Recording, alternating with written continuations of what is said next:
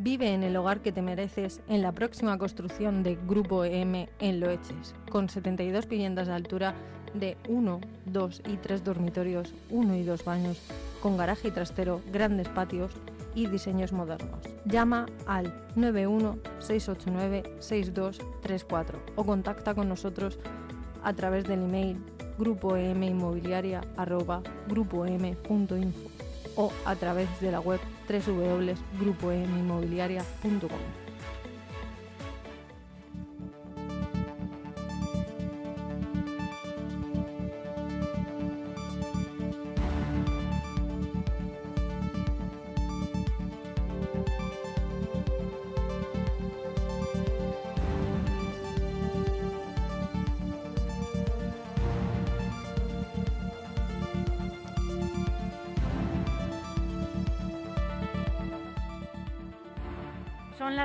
12 y 9 minutos y seguimos en directo en el estudio de LGN Radio, en el corazón de Leganés, sonando a través de nuestra web lgnradio.com y de nuestra aplicación, que ya saben que es eh, gratuita, por si todavía no la han descargado. Tengo el placer de saludar y dar los buenos días a Ana Gómez, la portavoz del Partido Popular en el Ayuntamiento de Alcorcón. ¿Cómo estás, Ana?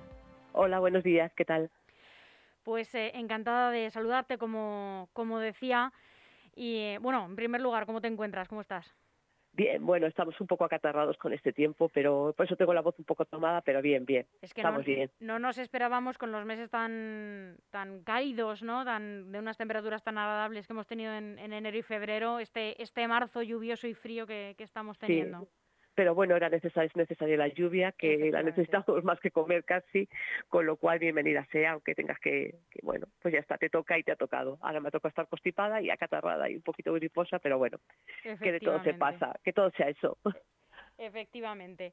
Pues sí, porque es muy necesaria esta lluvia pues para nuestros cultivos, para, para eh, toda nuestra economía que tanto está sufriendo las consecuencias también. Y voy a empezar por este tema que tiene en vilo al mundo entero, por esta guerra de Ucrania.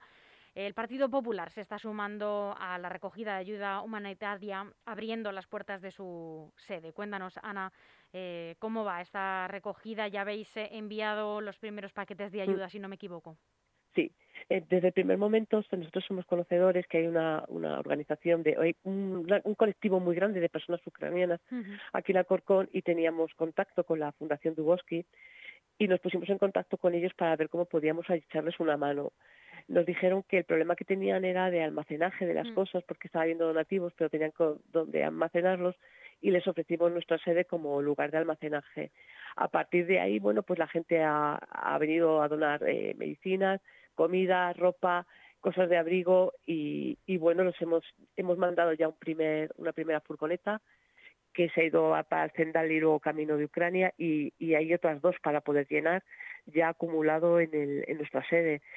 Bueno, pues la verdad es que, que la gente está todo el mundo muy solidario con, con todo el tema, con todo este problemón y, y la solidaridad, pues eso se hace notar y la gente viene allí a, a donar. Le hemos pedido que ya ropa, nos han dicho qué ropa no necesitan y que principalmente si es medicamentos o vendas o tiritas o, y también eh, ropa de abrigo, o sea, mantas, eh, cosas térmicas, sacos, sacos de dormir, es lo que nos han pedido, que necesitan ahora, que se necesita ahora más.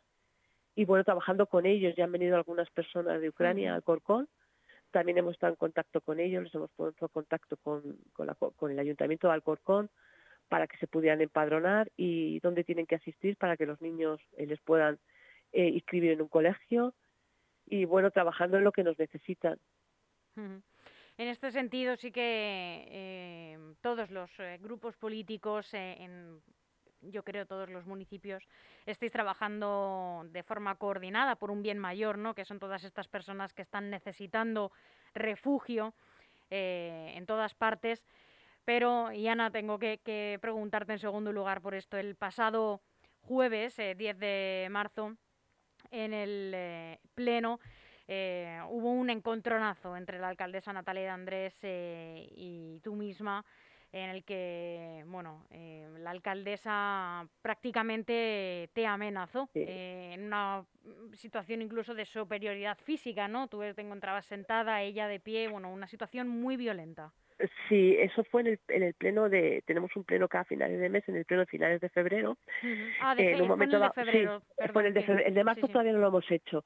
Fue el de febrero, el pleno, todo, o sea, el pleno. Estábamos en un, en un momento que paró el pleno ella, decidió pararlo el pleno y vino, pues eso, ya se ve las imágenes, o sea, el vídeo es muy gráfico y, y expresa perfectamente todo lo que ocurrió, cómo se me lanzó a acusarme y con el dedo acusador vino la otra persona también a meterse conmigo y tal. Y yo la verdad es que estaba bueno estaba una actitud muy tranquila no porque eh, yo le, decía a ella que, que yo no le deseo que le pase nada malo a título personal. Y esto sobre el tema de Giasa no porque ella está muy nerviosa está muy, los plenos son muy, muy tensos, hay mucha tensión. Y todo porque estamos eh, recordando día a día que debería dimitir, que le han condenado a inhabilitación por cinco años y que le van a, y que tiene que pagar el 15% del déficit concursal y que ella no debería estar en la institución porque puede haber intereses contrapuestos entre ella como persona física, como Natalia Andrés y como alcaldesa de Alcorcón, representando al Ayuntamiento de Alcorcón y bueno, pues al final no lo soporta y, esa es su forma de actuar. En, muchas veces se le ve públicamente su agresividad, su manera tan despectiva de tratarnos y eso es cuando hace un descanso es como se dirige a todos los miembros, bueno, por lo menos a mí y, ahí está claro, hablándome con unos términos, tú has trabajado en tu puta vida y bueno, expresiones un tanto, yo creo que bastante desafortunadas y muy lejano a lo que debe ser el, el clima político que debe tener un ayuntamiento, pero que con esta alcaldesa eh, es totalmente complicado o imposible.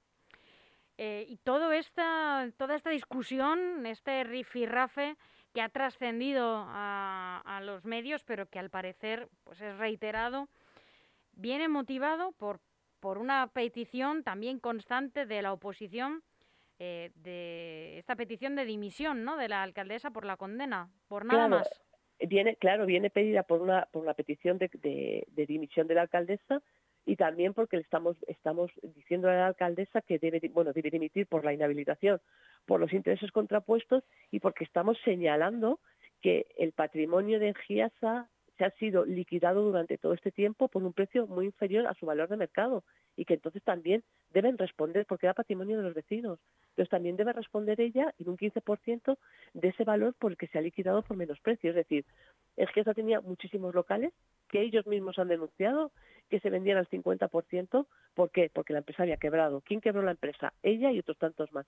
Pues también tendréis que responder si se está liquidando el patrimonio por debajo de su valor. Entonces, es lo que yo le decía, tienes graves problemas, tienes graves problemas económicos, porque yo me gustaría ver, verme en tu situación.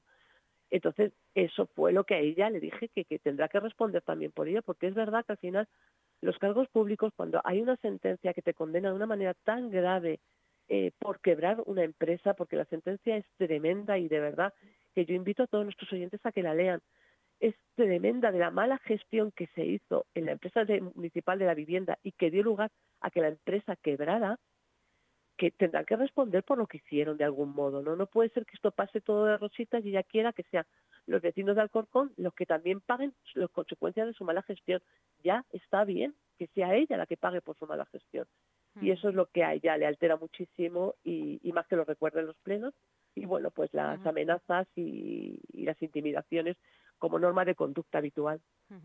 También se ha pronunciado a, este respecto el eh, presidente ¿no? del eh, Partido Popular de Alcorcón, el consejero eh, David Pérez, que acusa de que después de que Alcorcón ha sufrido muchos años de, deuda y después de que el Partido Popular lograse incluso una situación de superávit, la alcaldesa pues no ha logrado mantener ¿no? esa situación de, un buen remanente. es que es lo que es que es lo que ocurre. Vemos que los presupuestos año tras año ya existe empiezan otra vez ya empezamos con el déficit en el ayuntamiento de Alcorcón.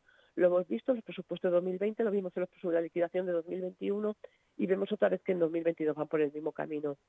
Eh, es que eh, perdóname solo saben al final tirar el dinero público. O sea eh, es que se están gastando el dinero principalmente hay dos gobiernos en Alcorcón, el gobierno del Partido Socialista y el gobierno de Podemos, y cada uno con su estructura eh, similar y paralela, ¿no? Entonces, tenemos dos revistas, la de Podemos, que pagan los vecinos, y la de la alcaldesa de Alcorcón, que pagan también los vecinos. En la de la alcaldesa de Alcorcón solo sale la alcaldesa y una foto muy chiquitita, el de Podemos, y en, la revista de Podemos sale muy grande el señor de Podemos y muy chiquitita la alcaldesa. Tienen su, número de eventuales, tiene su gabinete de prensa, tiene sus instrucciones publicitarias cada uno por su lado, tienen sus actos cada uno por su lado. Es decir, tenemos dos gobiernos, con lo cual nos está costando el doble a los vecinos de Alcorcón el mantener este gobierno. Y al final, ¿en qué se traduce? Pues que otra vez volvemos a tener el, ayuntamiento en, en déficit. Entonces ya los ingresos son menores que los gastos porque está totalmente el gasto disparado. Y luego el gasto superfluo, por ejemplo, denunciamos hace poco que en Esmasa el señor Santos se gastó 12.000 euros en comprar botellas de vino en Navidad. Es que nos parece indignante que los tiempos que corren con la situación que está viviendo ahora mismo eh, eh, España y Alcorcón, la Comunidad de Madrid y todo el mundo con el COVID, ahora la guerra, con la inflación como la tenemos, con lo que cuesta la luz, que se permita el lujo de gastarse 12.000 euros de los vecinos de Alcorcón en botellas de vino para los trabajadores de Esmasa aparte que me parece mm, también vergonzoso con respecto al resto de trabajadores, que es que parece que solo trabajan los trabajadores de masa. Pero vamos, que yo sepa, tenemos una policía, una estupenda, unos bomberos estupendos y unos servicios del ayuntamiento también estupendos, que, que son 1.200 personas a los cuales no reciben ninguna dádiva en ningún momento, sin embargo los de masa, por su condición privilegiada, que son los que sostiene, porque el señor Santos son los que sostiene al gobierno, al gobierno de Natalia Andrés, están teniendo esos privilegios, que nos parece inadmisible, inadmisible.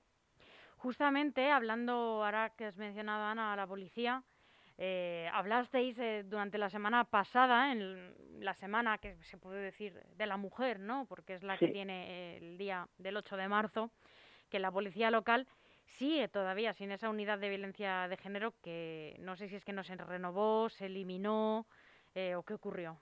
Pues nosotros la unidad de violencia de género existía, estaba dentro de la unidad de policía judicial y ellos se dedicaron a nada más llegar todo todo aquello que hizo el Partido Popular y que además hizo bien, pues solo por el hecho de haberlo hecho el Partido Popular se lo cargó y ya no han vuelto a tener unidad de violencia de género. Entonces nos sorprende mucho que esta gente que se da tantos golpes de pecho de la mujer, de la violencia contra las mujeres y tal, que no tenga la policía municipal personas especializadas que atiendan a las mujeres víctimas de violencia de género, creemos que es, que es algo tan básico y tan elemental y no creemos que sea un chiringuito morado de los suyos como los que nos ponen en fiestas, ¿no? ¿No? queremos que sean policías que sepan lo que tiene que hacer esa persona, donde los informen eh, qué, es lo que ha ocurrido, qué es lo que tienen que hacer, pero con conocimiento de causa, conociendo los, los delitos y con, y, con conocimiento, es decir, no, no el sujeto que venga aquí que haya contratado desde, desde la Concejalía del Feminismo para llevarse un dinerito bien. Como ocurre lo mismo ocurre con el punto morado que montan en las fiestas patronales. Ese punto morado ya existía. Ese punto morado no era, desde luego, no nos costaba un duro porque lo hacía la policía municipal junto con servicios sociales, pero se informaba a la gente de, si, si había algún tipo de agresión, tenían un policía allí para que los atendiera, para que les dijera dónde tenían que dirigirse, qué es lo que tenían que hacer en todo momento. Y yo creo que son las personas especializadas o servicios sociales pero ahora pues ellos eh, ven el tema de la mujer lo ven como rédito político y luego donde realmente es lo importante, por ejemplo, pues eso, que la policía esté formada y que haya una unidad especial que puede atender a estas mujeres cuando se producen estas situaciones tan difíciles, pues no, no existe la policía municipal porque tampoco les interesa realmente. Eso sí, se gastan mucho dinero en comprar eh, eh, gafas moradas, pancartas moradas, todo tipo de fundas moradas, mascarillas moradas, etcétera, etcétera. Eh, como siempre, todo pura propaganda. Y sin abandonar el tema de la seguridad en Alcorcón, creo que no había tenido ocasión de comentar contigo, Ana, este, esta inclusión de Alcorcón en el plan antibandas de la delegación del gobierno. Sí.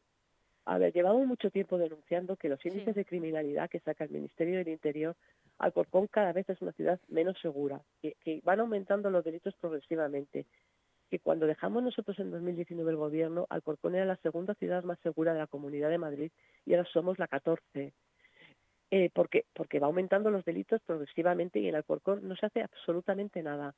¿Qué es lo que eh, hace el gobierno? Niega la mayor, te dice que no, que no es verdad, que no ocurre eso, que no dan latinas, hmm. que no hay que no hay seguridad en Alcorcón, que nos lo inventamos, que no se lían a machetazos aunque salga en la prensa y si lo reconocen consideran que eso es lo normal, ¿no? Además hay ciertos puntos del municipio donde se sabe que es donde por supuesto, suelen tener mayor presencia.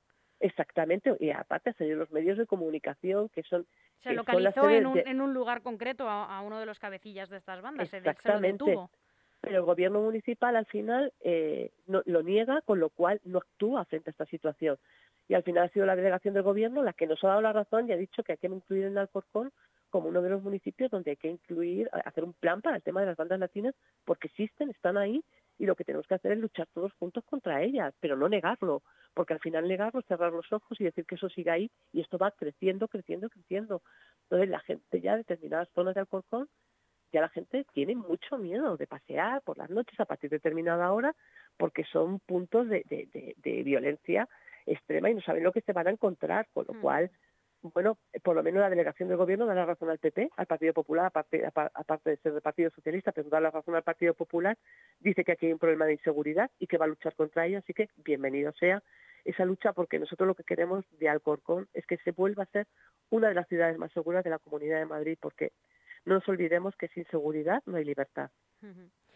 Y Ana, para eh, terminar, hace eh, unos días eh, tuvisteis un encuentro en la sede del Partido Popular de Alcorcón para debatir acerca de las oportunidades para la juventud en el municipio, ya que, bueno, aseguráis que los jóvenes son los grandes olvidados en Alcorcón. ¿A qué, qué ideas se pusieron en común en, este, en esta reunión?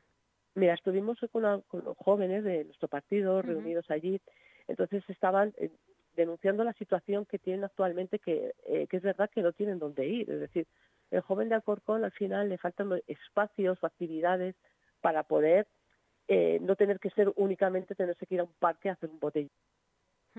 Desde la Concejalía de Juventud, el presupuesto que tiene esa concejalía para 2022 son 260.000 euros, de los cuales 220.000 son para gastos de personal.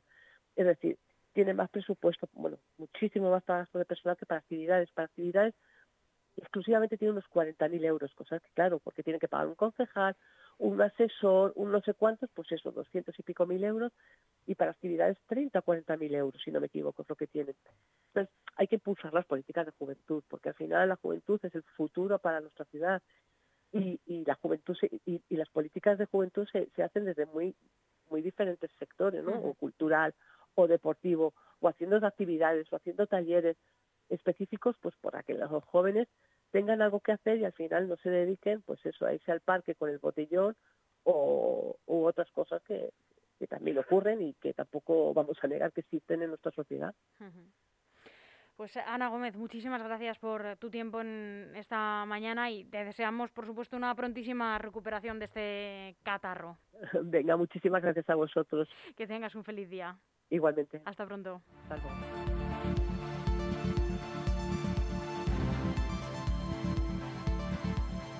¿Eres un emprendedor y estás buscando el espacio perfecto para instalar tu negocio? Lo tenemos. Está en Algete, en la calle Mayor, la vía principal de uno de los municipios con más proyección de la Comunidad de Madrid.